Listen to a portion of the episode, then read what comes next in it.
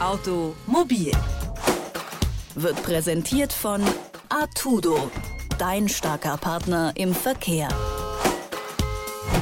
Hallo, liebe Zuhörer. In der letzten Folge ging es um die Basteleien an Fahrzeugen auf dem Chaos Communication Congress. Aber natürlich gab es auch Vorträge zum Thema Mobilität, gerade im Kontext von Digitalisierung, Open Source und Nachhaltigkeit. Eine Referentin ist die Industriedesignerin Johanna Tiffe. Sie hat beim CCC über ihr nachhaltiges Open Source E-Bike-Projekt gesprochen und über Connected Mobility. Dazu hat sie im Vorfeld einiges recherchiert und über die Ergebnisse ihrer Recherche sprechen wir jetzt. Hallo Johanna. Hallo. Vielleicht ähm, kannst du uns in einigen Sätzen ganz kurz dein Projekt vorstellen, bevor wir dann über deine Recherche sprechen. Woran arbeitest du?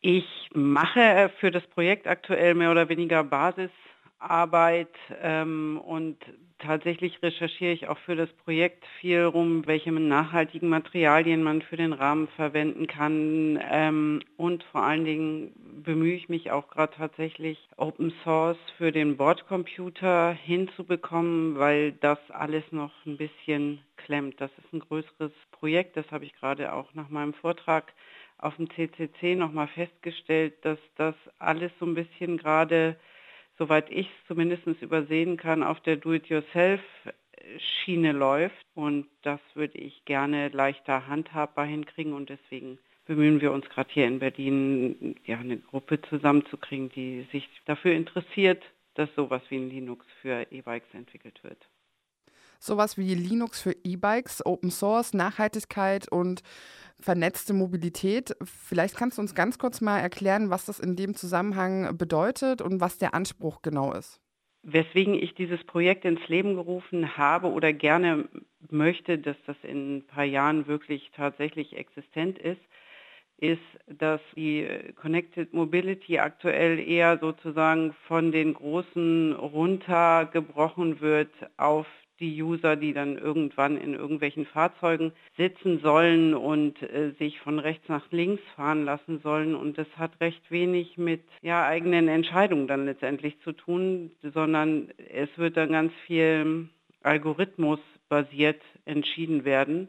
Und dieses Projekt arbeitet so ein bisschen dagegen an. Zum einen soll es tatsächlich erzeugen, dass sich damit auseinandergesetzt wird, was passiert hier, ähm, was wird vernetzt, was will ich vernetzt haben und dass man das besser in die Hand bekommt sozusagen. Das ist so ein, ich würde sagen, naja, so ein Graswurzel. Ansatz. Kannst du noch mal ganz kurz sagen, welches Potenzial das denn hat, äh, da alle Verkehrsfahrzeuge und nicht nur zum Beispiel PKWs ähm, so zu vernetzen und wie das genau dann zum Beispiel auch mit Apps aussehen kann oder was das auch für die Datensicherheit bedeutet? Ich denke, besonders für Städte wäre es halt echt super, wenn wir eine intermodale Mobilität hinbekommen würden. Das ist absolut möglich, gerade äh, durch die algorithmisierte Mobilität. Man kann einfach unglaublich viel vernetzen. Man kann ähm, den ÖPNV mit den Sharing-Systemen und so weiter so vernetzen, dass auch wirklich man auch ohne Auto einen guten Verkehrsfluss und auch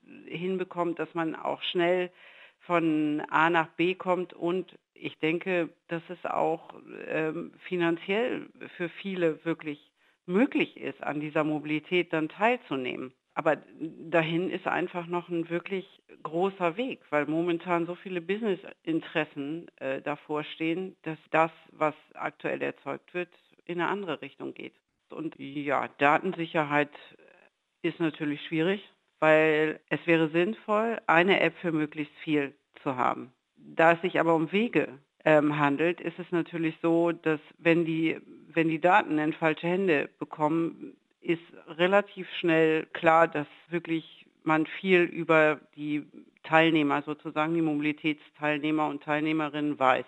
Das ist natürlich zu vermeiden. Ich denke, aber letztendlich ist es so oder so alles inzwischen eine politische Frage. Es ist keine technologische Frage mehr. Die Staaten und die Kommunen und so weiter müssen sich einfach um Datensicherheit kümmern, müssen, müssen den Rahmen dafür setzen, dass das alles sicher bleibt und dass man sich tatsächlich frei bewegen kann. Gibt es denn noch weitere Problemfelder, die dir in deiner Recherchearbeit aufgefallen sind? So wie sie momentan gehandhabt wird, wird die äh, Connected Mobility ein ziemliches Umweltdesaster werden, weil was ich ganz interessant fand, war zum Beispiel die äh, Geschichte mit den E-Scootern auf der Straße. Also das ist gut griffig und man sieht daran, dass es die Sache eigentlich ein ganz großer Business Case ist, überhaupt nichts mit Umwelt zu tun hat, sondern einfach da versuchen Investoren das schnelle Geld zu verdienen und hinterher bleiben die Fahrzeuge natürlich irgendwo zurück. Inzwischen wird es cleverer gelöst. Zumindest die Städte in Deutschland wehren sich dagegen, dass die Fahrzeuge bei, also sozusagen in den Städten bleiben. Aber irgendwo müssen sie trotzdem hin. Das sind Fahrzeuge, die nicht für sowas konzipiert sind wie öffentliche Fahrten. Die haben auch nach zwei Jahren haben die eine Standzeit von drei Monaten, danach müssen sie entsorgt werden und wo kommen sie dann hin? Also das ist einfach, da wird Geld reingesteckt, das ist einfach unglaublich. Und inzwischen gibt es sogar schon einen Artikel, glaube ich, in Forbes, der besagt, dass das wahrscheinlich wieder ein ganz großer Flop wird. Genauso wie die anderen Sharing, also wie die ganzen Bike-Sharing-Projekte, die hier überall über uns ausgeschüttet worden sind. Und das ist alles Connected Mobility und das muss sich halt ändern. Okay, aber was äh, ist jetzt äh, das eigentliche Problem an äh, diesen äh, Geschichten? Also ich meine, ähm, E-Scooter fahren ja Leute. Bike-Sharing in Leipzig zum Beispiel funktioniert äh, ganz gut. Ähm, Geht es ja vor allem darum, darum, dass die ähm, Fahrzeuge selber nicht äh, richtig designt werden oder wo würde ein Änderungsansatz liegen?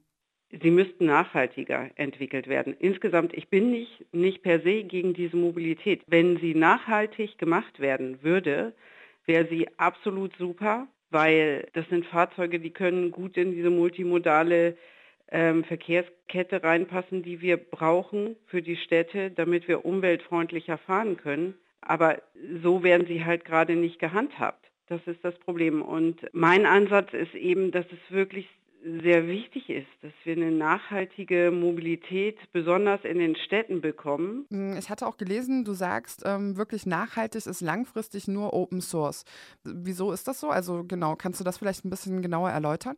Also ein Beispiel dafür ist zum Beispiel Bosch auf dem E-Bike-Markt. Sie haben, sind da sehr stark, und überziehen sozusagen diese ganze Branche äh, insgesamt mit ihrer Software und so weiter. Und wenn neue mit reinkommen möchten, mit neuen Konzepten, vielleicht auch mit nachhaltigeren Konzepten und so weiter als Bosch, bekommen sie ganz schnell Schnittstellenprobleme, weil alles geschlossen ist. Und um wirklich eine vernetzte Mobilität, die breitflächig vernetzt ist, hinzubekommen, braucht man offene Schnittstellen. Und um offene Schnittstellen zu haben, braucht man natürlich Open Source. Das sagt die Industriedesignerin Johanna Tiffe. Mit ihr habe ich über Potenzial und Probleme der Connected Mobility gesprochen. Vielen Dank, Johanna. Gern geschehen.